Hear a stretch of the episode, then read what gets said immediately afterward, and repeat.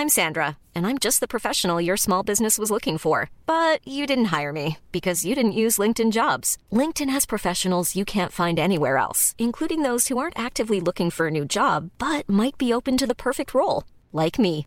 In a given month, over 70% of LinkedIn users don't visit other leading job sites. So if you're not looking on LinkedIn, you'll miss out on great candidates like Sandra. Start hiring professionals like a professional. Post your free job on linkedin.com/people today. Heraldo Radio, con la H que sí suena y ahora también se escucha.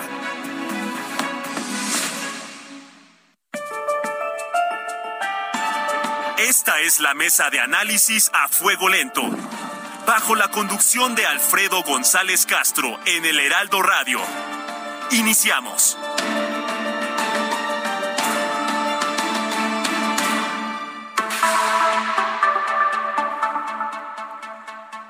¿Qué tal? Muy buenas noches. Son las 21 horas en punto eh, de este de este martes 2 de agosto del año 2022.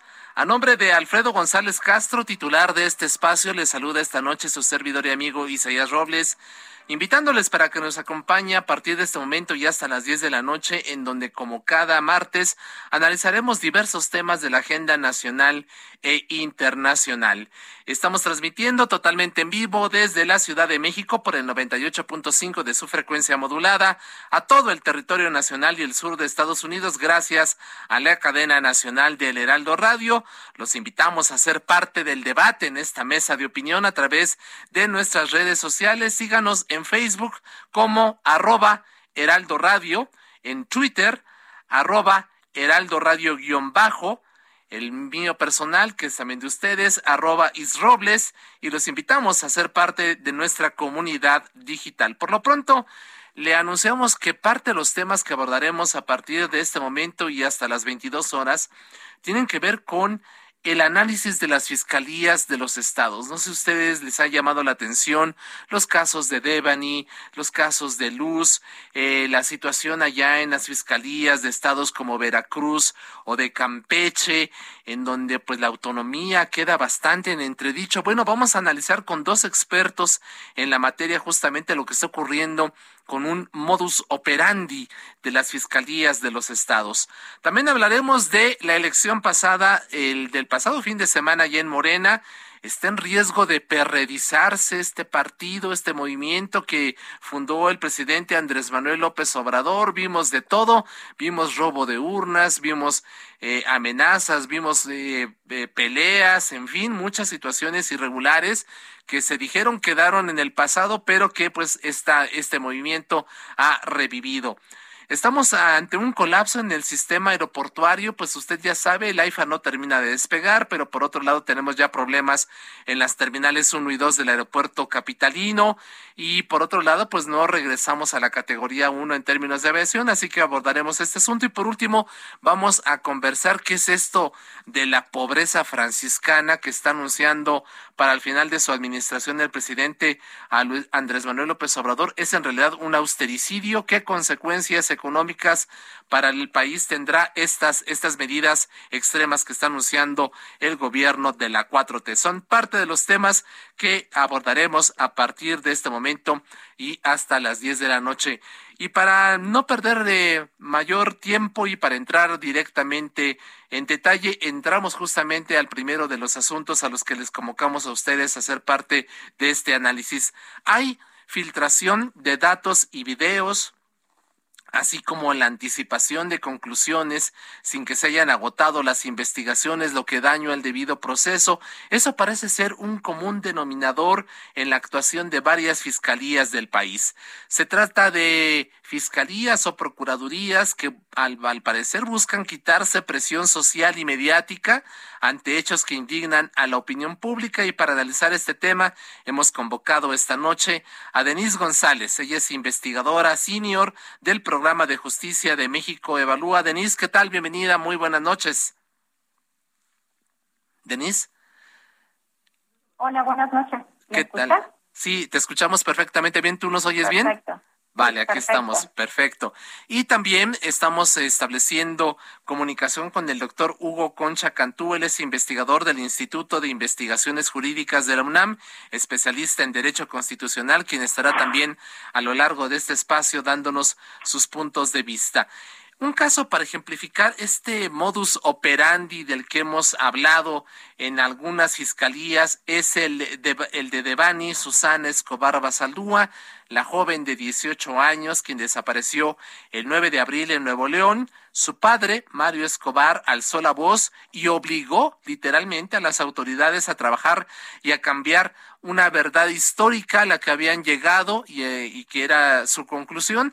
Vamos a escuchar precisamente dos momentos muy importantes en esta investigación que determinan cómo de un en al paso de las semanas y de los meses, pues una situación puede cambiar en casos tan polémicos como el de Devani. Eduardo Villagómez, coordinador del Servicio Médico Forense de la Fiscalía General de Justicia del Estado de Nuevo León. Por el lugar y lo que encontramos, ¿verdad? La muchacha cayó todavía viva, ¿sí?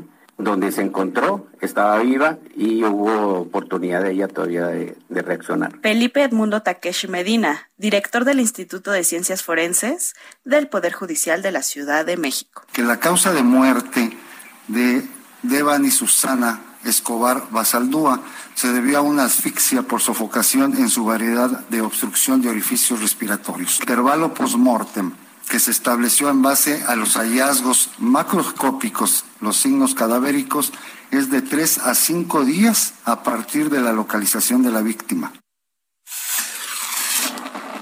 Bueno, pasamos de una información primera en el sentido de que ella había caído en la cisterna y que todavía incluso estaba viva dentro de la misma y a, otra situación totalmente distinta en donde se dice que pues ella murió, eh, fue asesinada por, por medio de una asfixia arrojada a esta cisterna. ¿Qué fallas en la operación de las fiscalías muestra el caso de Devani Denise González, investigadora senior del programa de justicia de México Evalúa? ¿Qué nos puedes comentar? Sí, Isaías, pues este caso lamentablemente es uno más en el que eh, las y los ciudadanos tenemos que eh, advertir cómo las fiscalías dan primero una historia eh, de lo supuestamente sucedido y luego tienen que hacer modificaciones frente pues a las demandas justificadas de quienes están eh, pidiendo verdad justicia no eh, lamentablemente el caso de Devani eh, no es el único ya la sociedad ampliamente conoce el caso de ayer y, también, eh, digamos, de otros casos eh, en donde las víctimas son mujeres, perdón, en donde esto sucede así. Desde mi punto de vista, lo que este tipo de casos evidencia es como lamentablemente las fiscalías eh, en México son los eslabones más débiles en el sistema de justicia penal. Eh, lamentablemente muestra eh, pues una una insuficiencia de capacidades para hacer investigaciones eh, con altos estándares científicos, investigaciones altamente profesionalizadas que puedan verdaderamente conducir a la verdad de los de los hechos. Y eh, pues lamentablemente también eh, llegan a evidenciar eh, que las fiscalías podrían estar respondiendo a intereses que no necesariamente son los de esclarecer la verdad y conducir a la justicia. El caso de Devani, pues es es un caso eh, pues desgarrador y, y las palabras de sus padres, digamos, eh, el propio eh, señor Mario Escobar, ¿no? Lo ha dicho de manera muy clara, ¿no? Como desconfía ya de las autoridades, se muestra eh, claramente eh, pues afectado como creo que todos y todas deberíamos de sentirnos no frente frente a lo sucedido Así es. Gracias, Denise González. Eh, damos la bienvenida ahora sí al doctor Hugo Concha Cantú, investigador del Instituto de Investigaciones Jurídicas de la UNAM, especialista en Derecho Constitucional. Doctor Concha, iniciamos esta plática con el caso de, de Bani. ¿Qué fallas en la operación de las fiscalías muestra justamente la forma en que la fiscalía ha llevado este asunto, donde primero se habló de que cayó a una cisterna, que aún estaba viva, a de repente, pues por la presión que ha ejercido su padre, cambiar totalmente la versión y decir que en realidad ella murió asfixiada y fue arrojada a, este, a este lugar. ¿Qué nos habla de la actuación de las fiscalías este caso específico, doctor Concha? Hola Isaías, qué gusto saludarte. Me da mucho gusto saludar también a Denise. Mira, yo separaría un poquito la realidad contextual que están viviendo las fiscalías, la Procuración de Justicia en México, de los casos específicos. Porque los casos específicos, sin lugar a dudas, son ejemplares, nos dicen muchas cosas, pero pues 32 fiscalías o 33, si quieres tomar a la General de la República, pues nos habla de un enorme mapa de diferencias entre cada una de ellas. Y sería un tanto injusto hacer generalizaciones eh, a partir de casos. Cada caso nos muestra debilidades, defectos, características o rasgos muy particulares de esas fiscalías en donde se cometieron. En términos generales, yéndome, digamos, al primer plano de análisis, si podemos hacer algún tipo de generalización, yo creo que México está enfrentando, y no se ha dicho lo suficiente y no se ha subrayado, y ahí sí los casos también nos lo muestran, una crisis bestial en el aparato de justicia, sobre todo en el aparato que tiene que ver con la procuración de justicia, la investigación y la persecución de los delitos, tanto a nivel local como a nivel federal. Si bien hay algunas fiscalías que funcionan relativamente bien, la enorme mayoría de las fiscalías, encabezadas por la Fiscalía General de la República, están en una situación desastrosa. No han tenido los recursos ni la energía o la dedicación suficiente para capacitar de manera correcta, adecuada y extensiva a los cuadros ministeriales y a las policías de investigación. Y claro, entonces cuando hay casos, lo primero que vemos, y podemos aquí tomar muchos más, también los federales, estos famosísimos, ¿no? Eh, pero podemos ver, podemos ver que lo que falta es una verdadera investigación profesional y científica de los casos. Eso yo diría así como una primera generalización a donde se puede llevar de cómo están nuestras fiscalías. A partir de los casos en particular y de este que me preguntas tú, bueno, es un ejemplo desastroso. Ahí no solo vemos deficiencias, profesionales. Vemos claramente, da indicios de una complicidad y corrupción de las autoridades, particularmente de la Fiscalía, con algo que no sabemos, porque justamente, pues ellos son los que nos tienen que decir qué sucedió, con, con intereses de otro tipo, me atrevería a decirlo así. Es decir, ¿por qué no solo no sabemos la verdad, sino que podemos apreciar que la Fiscalía estaba operando para tergiversar la realidad, y aquí hubo hasta medios y medios de primer plano nacional involucrados en esa tergiversación de la realidad. El querer decirnos que esta chica había sufrido un accidente cuando a todas luces de su historia, la historia de esa noche, los por parte de los forenses, pues mostraban la verdad que había sido víctima, que había sido víctima de un asesinato atroz. Y aún esos indicios nos lo querían siguiendo ocultar, nos querían seguir diciendo otras cosas hasta que finalmente, con mucha presión del papá y, creo que también de alguna buena parte de la opinión pública, pues acabamos descubriendo que efectivamente fue un feminicidio, ¿no? Eh, un feminicidio con características terribles. Ahora, aún sabiendo eso, a quién se está ocultando, no sabemos quién fue la persona que llegó a encontrarse con ella, no sabemos si la chica formaba parte de una red de prostitución o de trata, no sabemos y por supuesto hay que ser muy cuidadosos para no revictimizarla, pero está todo en la oscuridad, está todo en la opacidad, en un contexto nacional de violencia hacia las mujeres y de redes de trata que sabemos que la verdad ha llegado a niveles muy escandalosos, ¿no? Claro.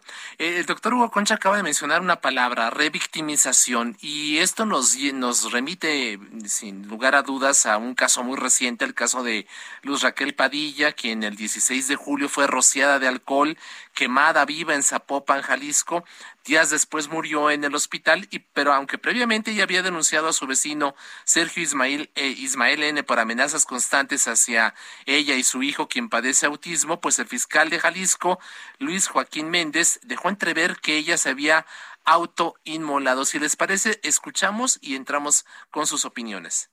Logramos determinar que una de las botellas eh, de alcohol que aparecen ahí en la escena es una de las que fue vendidas a Luz Raquel. Este video es del día 8 de mayo del 2022. Se observa a Luz Raquel eh, moviendo o manipulando la cámara de videovigilancia. Son cámaras que había en su momento puesto la persona que se encuentra actualmente detenida, su vecino.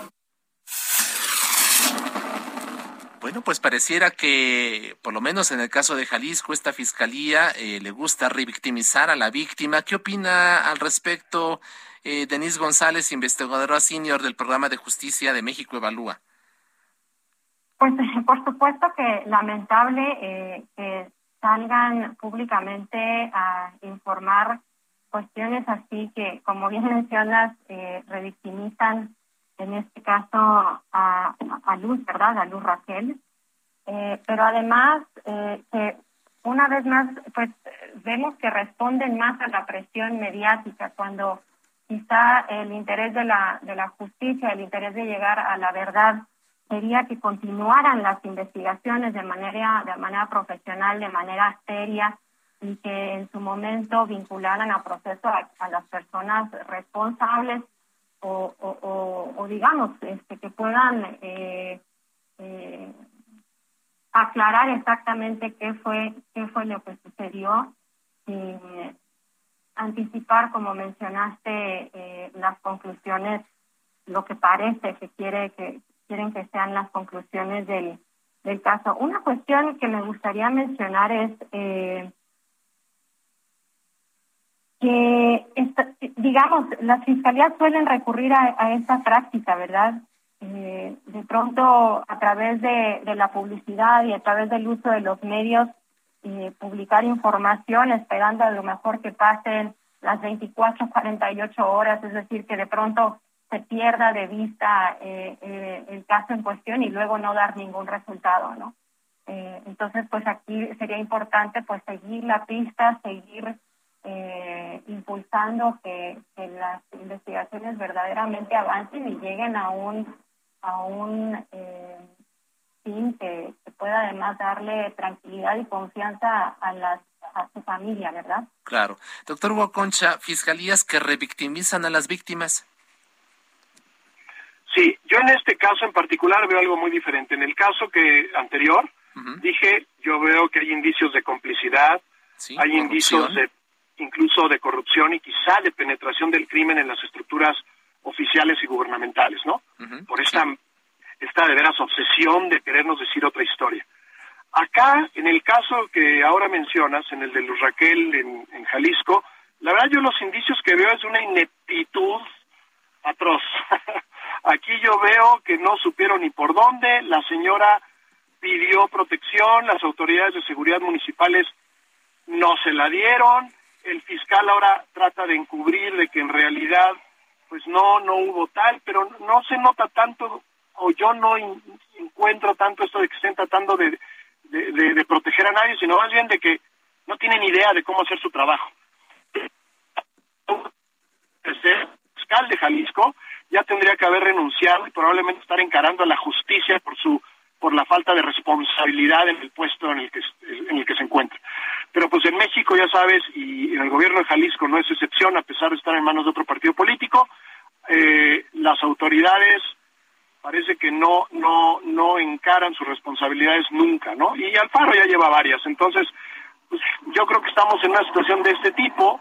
Es vergonzoso con las cosas que sabemos que hay en este caso y que la Fiscalía salga con una historia de estas. De veras, o sea, la señora denunció que tenía amenazas. Las amenazas están pintadas en muros. Hay pruebas contundentes por todos lados y nos salen con la historia de que ella sola se quemó. Una madre que tenía que cuidar a su hijo, una señora que todos los indicios de su vida era que era una persona entusiasta, con mucha energía, que se buscaba formas de proveer, de repente decidió quemarse. De veras, o sea, no, no, no, no, no. Da, da coraje, da coraje, Isaías. Claro. Las historias que, que, estos individuos, que estos individuos en puestos públicos creen que la ciudadanía se va a tragar. Es indignante. Este señor debería estar encarando la justicia. Claro. Eh, un elemento fundamental de cualquier fiscalía debiera ser la autonomía. Sin embargo, pues eh, esto desgraciadamente parece que no no no no opera en México y el caso pues digamos, más descarado es el de Renato Sales allá en Campeche. Este es un fragmento de Las Noches del Jaguar, la emisión de la gobernadora Laida Sansores de todos los martes. Vamos a escuchar este audio de... Eh, en un momento vamos a recuperar justamente eh, cómo, eh, pues, Denise, pues, vamos a escuchar ya el audio de, de Renato Sales. Solicitamos precisamente ingresar a la mansión, porque así hay que calificarla, pues para ver cómo está construida, qué obras de arte hay, a cuánto asciende el valor de la construcción. Porque ya casi se lo llevó todo. Así es, pues ahí está, participando en este show, porque no hay otra manera de describir esa cosa que ocurre todos los martes allá en, en, Campeche. Denise, ¿qué tan frecuente es que los fiscales se conviertan en patiños de gobernadoras, gobernadores? ¿Qué daño le hacen a la impartición de justicia al ser parte de, estos, de este juego? Bueno, no es, no es extraño, ¿verdad? Eh, en México que las fiscalías han sido constantemente usadas políticamente, ¿no? Para avanzar eh, determinados intereses, ¿verdad? Eh, es por ello que organizaciones de la sociedad civil han eh, insistido, ¿no? Y México Evalúa sin duda es una de ellas en la, en la importancia de consolidar precisamente la autonomía de las de las fiscalías, ¿verdad? Es decir, que puedan realmente que su trabajo realmente responda a los intereses de la verdad y la justicia, como ocurren en, en casos que ya estamos comentando, en lugar de avanzar intereses eh, meramente, meramente políticos. Así es, Denise. Eh, ¿Qué opinas tú? También ahí está el caso de Cuitlagua García, el gobernador de Veracruz, en que se inventó delitos como el de ultrajes a la autoridad para detener opositores. Ocurrió con José Manuel del Río Virgen. Eh, ¿Qué opinas tú, eh, doctor Hugo Concha Cantú? ¿Las fiscalías son el brazo armado que usan los gobernadores para atacar a sus opositores?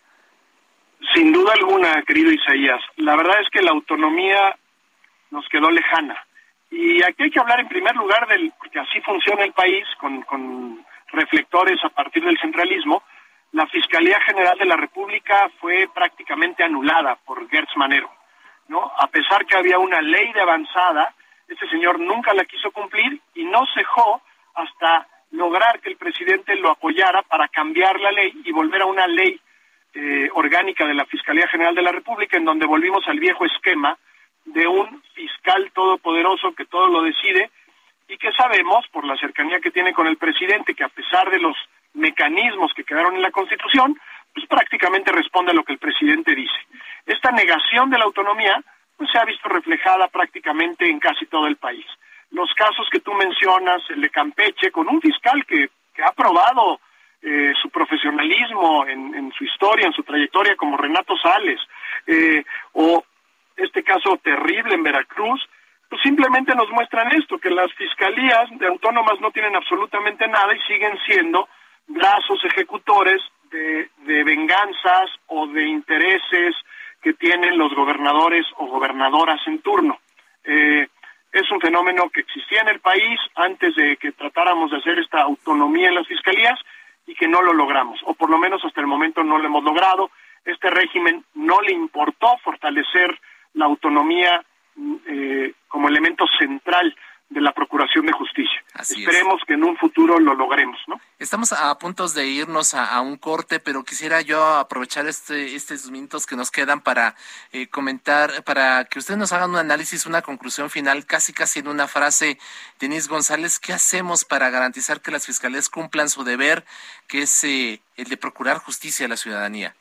México Evalúa ha insistido ¿no? en la necesidad de aumentar capacidades para el procesamiento de los casos, mejorar las capacidades de investigación, eh, hacer un cambio de culturas institucionales y bueno, eh, sin duda alguna seguir avanzando en, en, el tema de la autonomía, ¿no? que, es fundamental. Así es. Eh, Gracias, Denise. Doctor Hugo Concha, una frase para concluir. Hay que hay que dedicarle muchos recursos a la formación del personal que trabaja en estos lugares. Tiene que ser, la autonomía tiene que empezar en la autonomía de cada agente ministerial y cada policía de investigación. Si ellos, como los jueces, ¿no? como la independencia judicial, si logras que las figuras que trabajan al interior de las fiscalías sean autónomas y estén protegidas en su trabajo, la institución se va a convertir en una institución autónoma. Pero estamos muy lejos de eso, hay que dedicarle recursos y recursos que no van a dar resultados en pocos años. Entonces aquí se nos cruzan los tiempos político-electorales con una inversión muy fuerte que se tendría que hacer. Tenemos que encontrar la fórmula porque mientras esto se dé, pues no hay ningún gobernador que esté interesado dedicar enormes cantidades presupuestales a algo que no va a poder lucir y no va a poder presumir. Así es. Denis González de México Evalúa, doctor Hugo Concha Cantú del, Instituto de Investigaciones Jurídicas de la ONU. Gracias a ambos por hacer este análisis y por compartir sus experiencias y su opinión con el público del Heraldo Radio. Muchas gracias a ambos. Gracias. Un placer siempre, Gracias. Muchas gracias. Hacemos una pausa. Volvemos. No le cambie.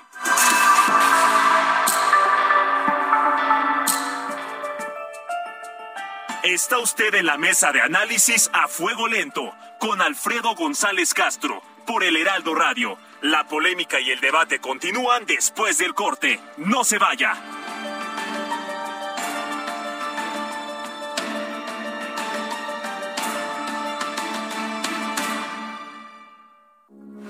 Heraldo Radio, con la H que sí suena y ahora también se escucha.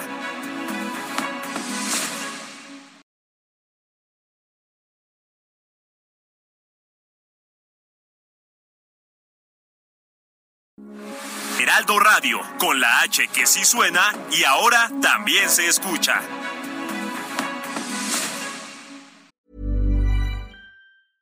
Hey, I'm Ryan Reynolds. Recently, I asked Mint Mobile's legal team if big wireless companies are allowed to raise prices due to inflation. They said yes. And then when I asked if raising prices technically violates those onerous two year contracts, they said, What the f are you talking about, you insane Hollywood ass?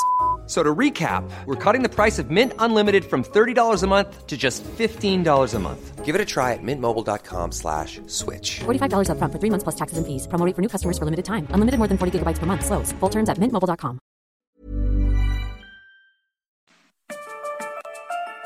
Siga en la polémica por el Heraldo Radio. Con los que saben de política y la desmenuzan. En la mesa de análisis a fuego lento. Con Alfredo González Castro Regresamos.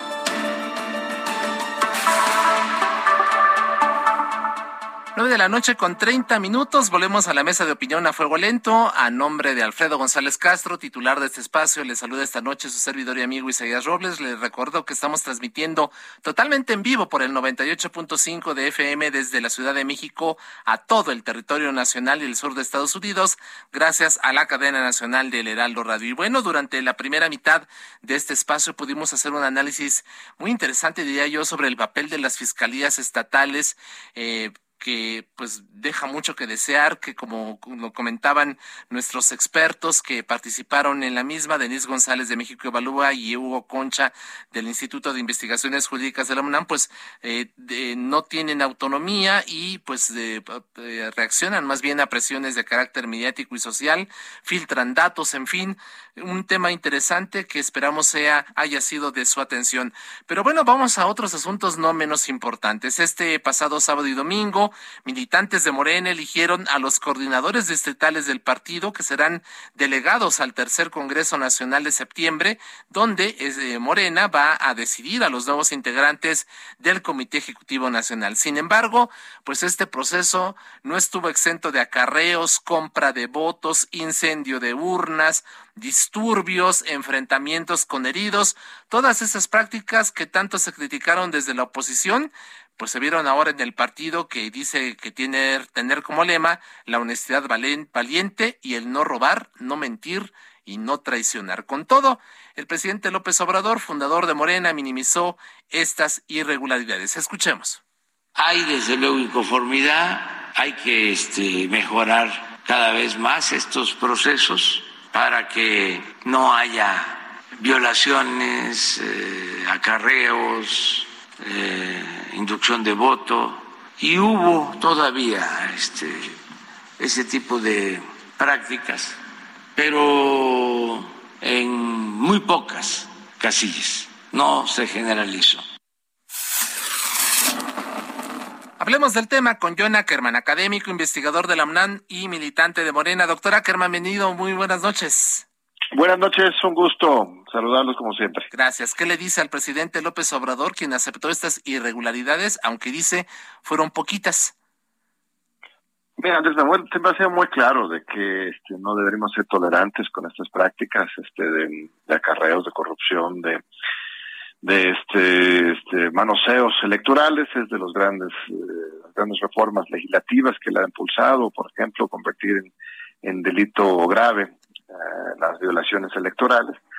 Entonces, eh, este, está muy clara su posición. Él obviamente pues, defiende a su partido y este y no quiere eh, abrir brecha para que la oposición haga escarnio y pues está en su papel como presidente y también este nosotros como militantes ciudadanos este como comprometidos con Morena con la cuarta transformación también tenemos que hacer nuestro trabajo que es este, pues denunciar y transparentar estas prácticas para que se mejoren, para que Morena pues sea lo que dice que es y lo que está en proceso de ser, un partido diferente, este, construyendo otras prácticas, otras formas de hacer la política. Así es, doctora Ackerman, según Mario Delgado, de los 300 distritos donde hubo elecciones, solo se van a anular cinco.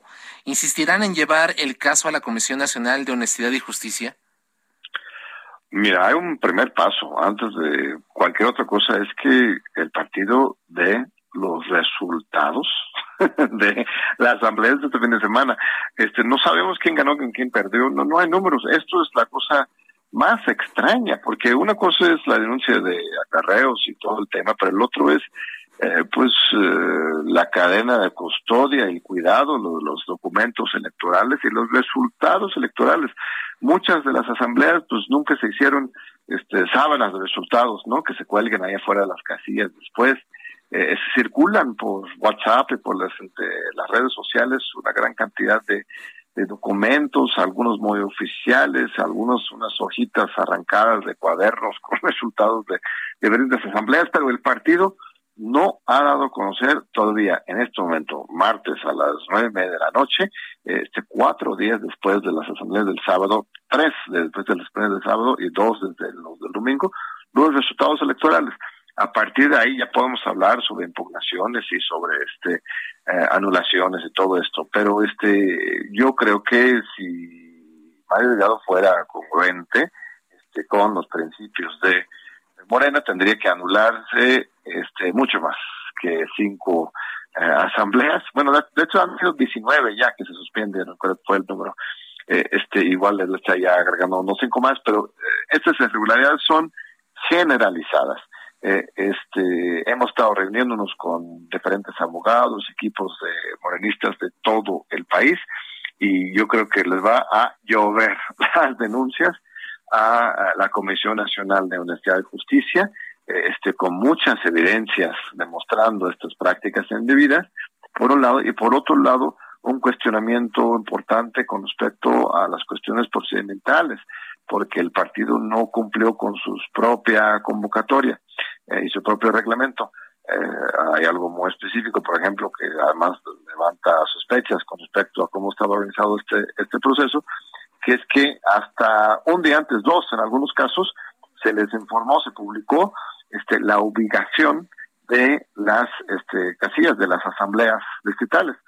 Eh, obviamente los operadores políticos ya sabían desde antes dónde iba a ser, pero la ciudadanía en general eh, este, fue informado un día, dos días antes de la, de la asamblea. O sea, imagínate una elección constitucional para presidente de la República y este y el INE eh, informa uh, un día antes dónde van a estar las casillas, pues sería evidentemente una estrategia, una trampa para inhibir la participación libre de la ciudadanía y asegurar que solamente pudieran estar, pues en este caso los grupos corporativos que ya sabían dónde, dónde era la, estaba la urna. Entonces, eh, este, hay muchas irregularidades que se han cometido y yo espero que el partido honre la palabra, el ejemplo presidente y este y Mario Delgado cumpla con su palabra y se anule.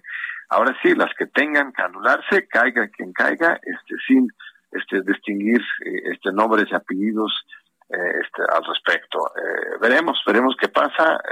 yo tengo demasiada esperanza que lo vayan a limpiar, pero pues hay una posibilidad y hay que hay que seguir la ruta jurídica. Mientras, los que formamos parte de esta red nacional que se llama la Convención Nacional Morenista, ya estamos convocando a una gran concentración para el domingo 21 de agosto, eh, desde muy temprano, las 9 de la mañana, en el Monumento a la Revolución en la Ciudad de México, como este, pues una verdadera asamblea de discusión, de debate, mesas de construcción de, de, conciencia crítica y de acuerdos de acción hacia el futuro, este como tendría que haber sido eh, la reunión de este fin de semana. En realidad no tendría que haber sido un proceso electoral de votas y te vas, sino el estatuto dice que las asambleas digitales son foros de debate, discusión, son asambleas populares. Y eso es lo que nosotros vamos a convocar desde las bases, asamblea, una gran asamblea nacional, el domingo 21 de agosto en el Monumento a la Revolución, para que no solamente los que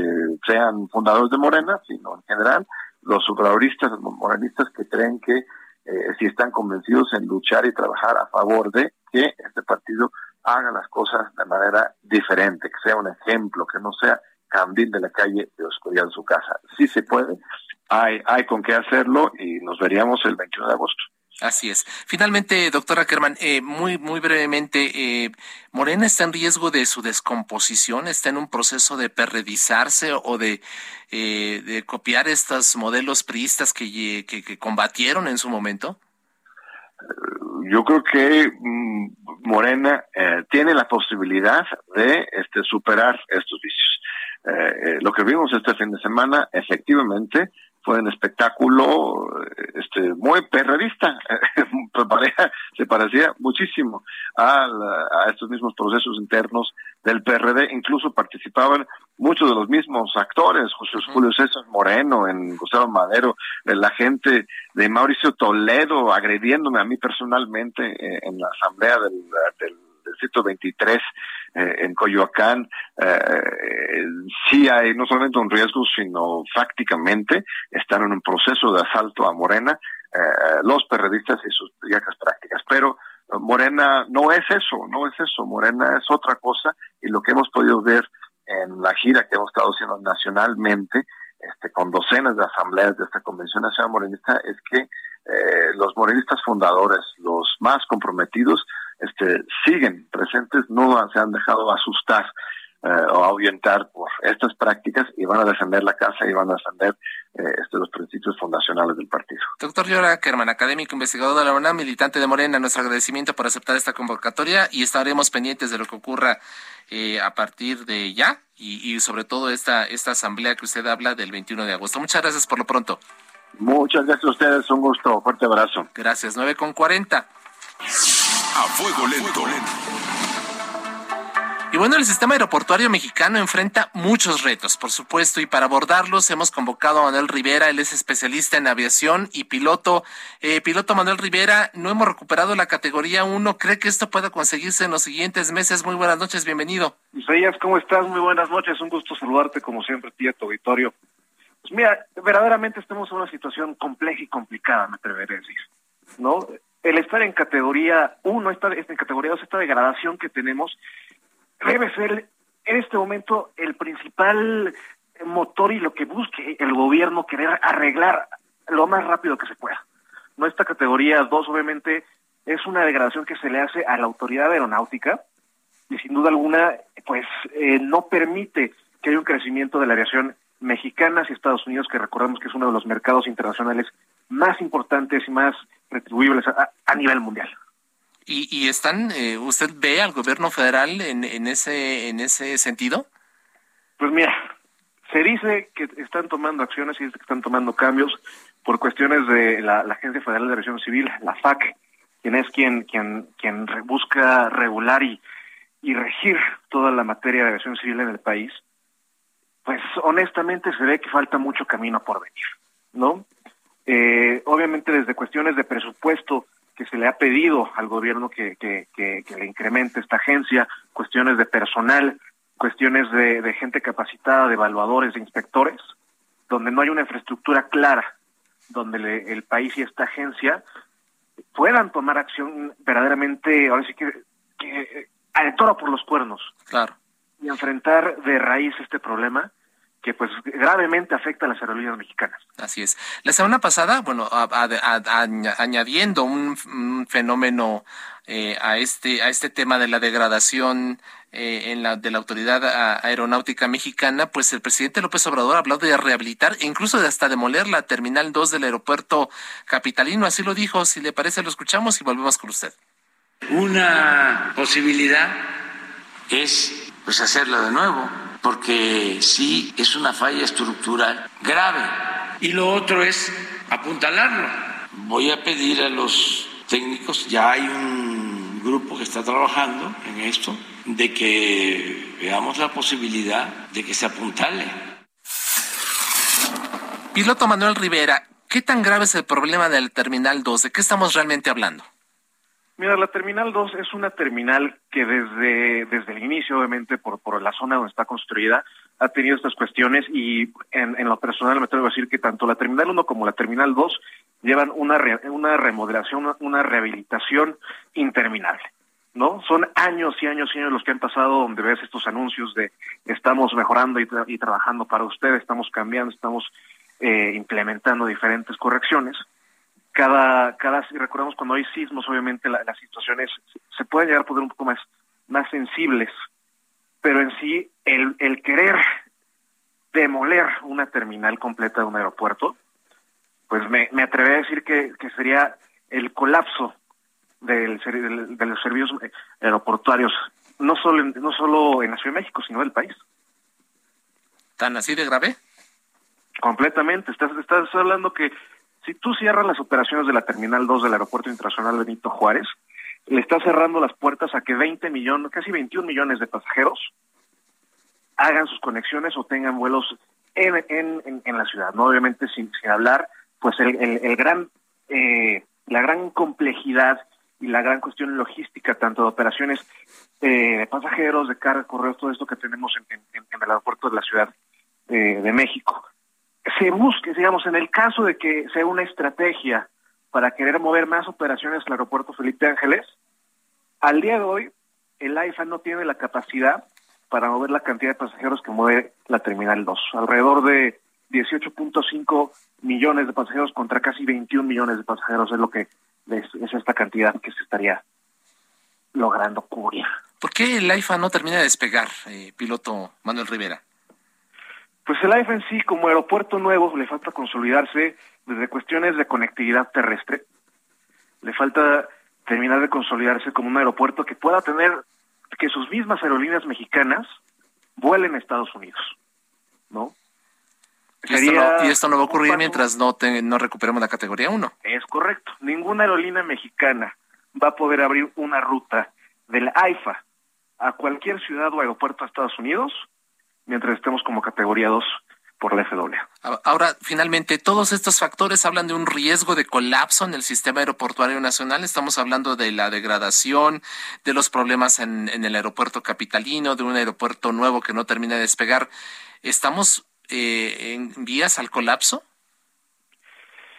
Para decir que estamos cerca de un colapso, me atrevo a decir que falta, falta, falta, falta tiempo, falta recorrer ahora sí que una ruta que obviamente a nadie de nosotros nos gustaría llegar, pero si no se toman acciones concretas y no se, se le da la prioridad a la, a la industria aérea nacional que debe de tener y, se, y se deja de convertir en un títere político para, para querer eh, completar proyectos, completar eh, ideas y ser más que más íconos de, de, de, de ciertos gobiernos, vamos a ir en un camino donde pues no, no sabemos qué va a poder llegar con esta industria tan, tan, tan importante que, que, se ha, que se ha dejado a un lado por muchos, muchos años. Así es. Manuel Rivera, especialista en aviación y piloto, gracias por tu tiempo y tu confianza como siempre y mantenemos la comunicación.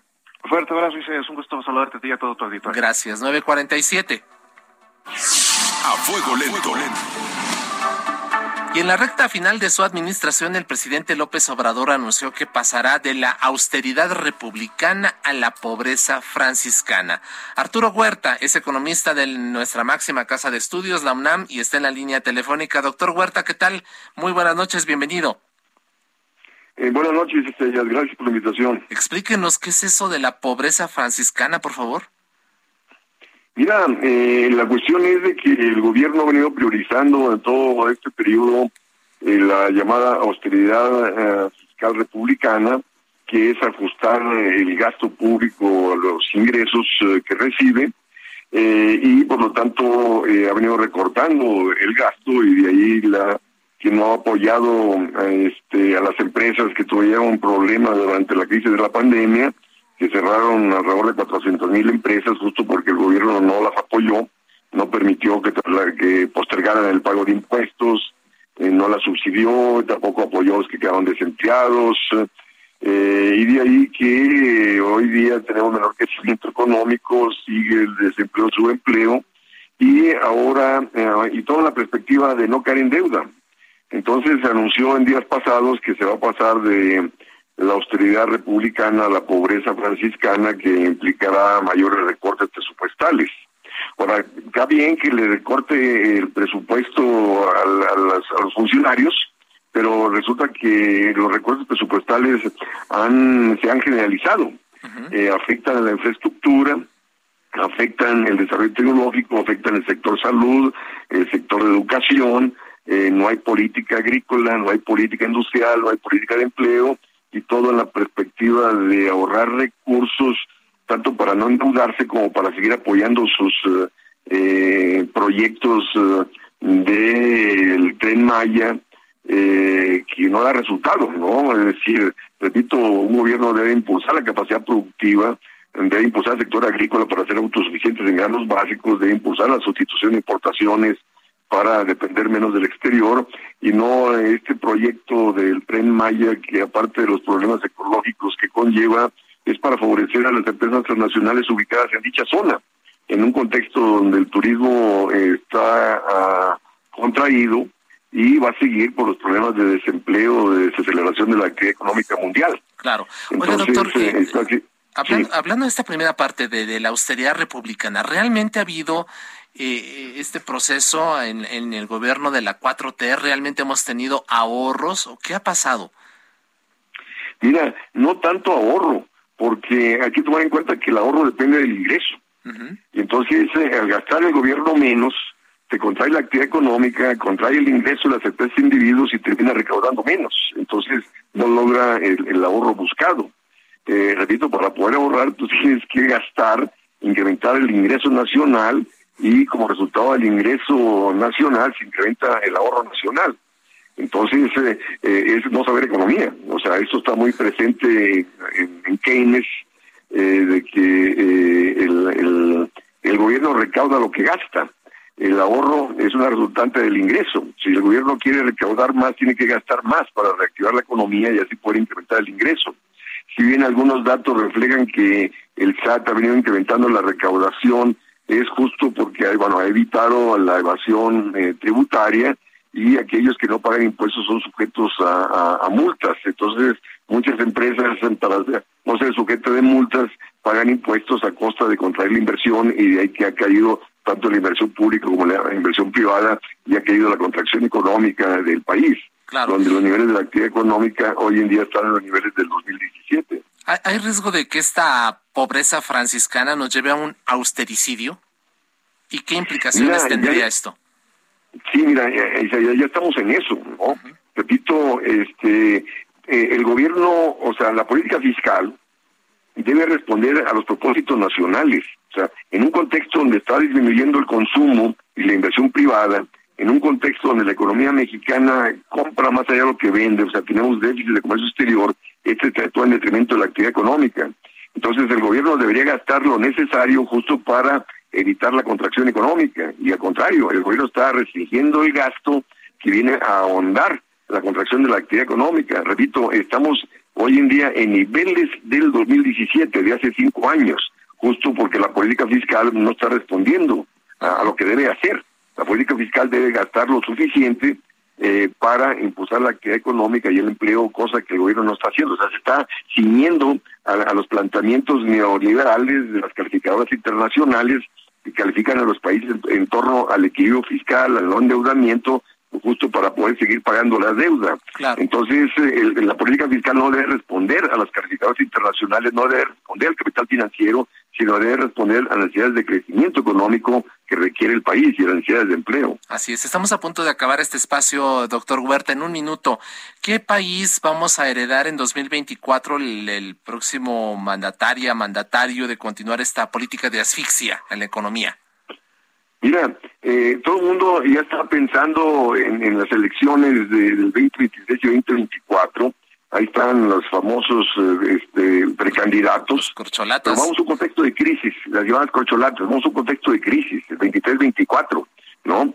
Este, en vez de preocuparse, repito, por encarar los problemas que estamos eh, teniendo de inflación, de recesión, de subempleo, de miseria, de creciente desigualdad del ingreso, no, repito, eh, ahí están este, preocupados en, en el 2024 y el 2024, repito, va a ser una crisis de proporciones en el país como resultado de estas políticas neoliberales que el gobierno que supuestamente es antineoliberal sigue instrumentando y de ahí los problemas que se siguen incrementando en el país. Este crecimiento de 2% eh, es resultado de la fuerte contracción que hemos tenido en los años previos y repito, y ese crecimiento de 2% no contrarresta para nada la caída que se ha tenido en el 2019 y en el 2020.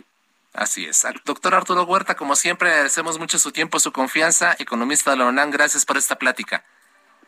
Al contrario, buenas noches. Muchas, gracias. al doctor Arturo Huerta, a todos quienes han participado y también quienes hacen posible este esfuerzo.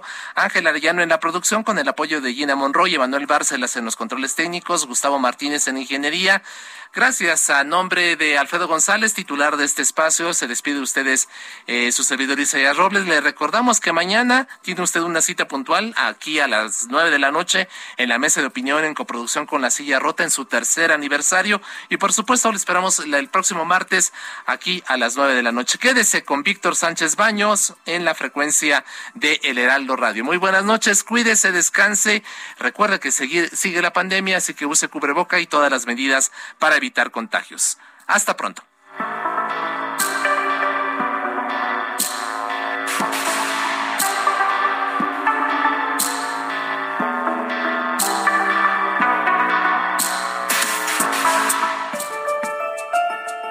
La polémica por hoy ha terminado. Le esperamos el próximo martes para que con los expertos analicemos la noticia y a sus protagonistas en la mesa de análisis a fuego lento por el Heraldo Radio, con la H que sí suena y ahora también se escucha.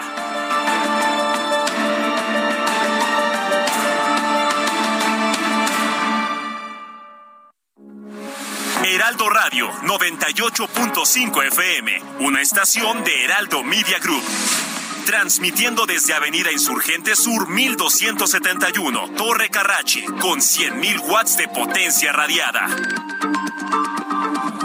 Heraldo Radio, la H que sí suena y ahora también se escucha. Hi, I'm Daniel, founder of Pretty Litter. Cats and cat owners deserve better than any old-fashioned litter. That's why I teamed up with scientists and veterinarians to create Pretty Litter. Its innovative crystal formula has superior odor control and weighs up to 80% less than clay litter.